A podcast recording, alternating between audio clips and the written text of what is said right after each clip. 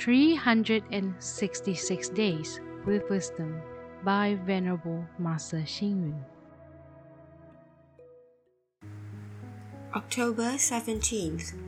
The smartest people in the world are those who hate affliction instead of hating people.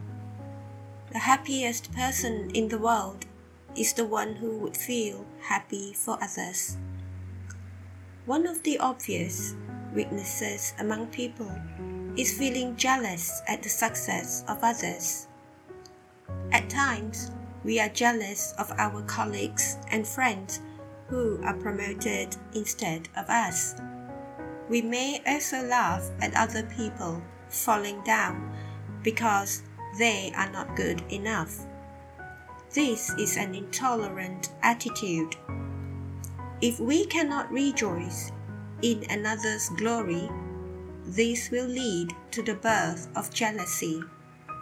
Jealousy is like a knife with two edges, hurting both others and us.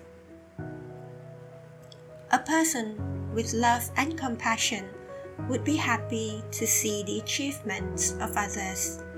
A person with enormous intellectual capacity would share their wonders with all.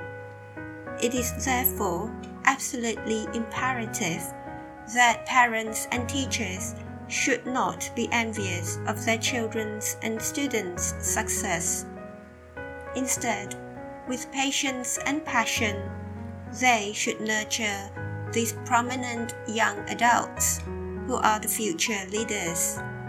Hence, we must cultivate the goodness of praising the good deeds, complimenting the beauty, and advocating virtues.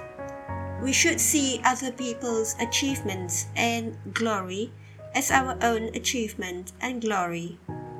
Expanding the heart and mind to accommodate others is the best behavior to nurture. Read, reflect, and act. We should see other people's achievements and glory as our own achievements and glory. Please tune in, same time tomorrow as we meet on air.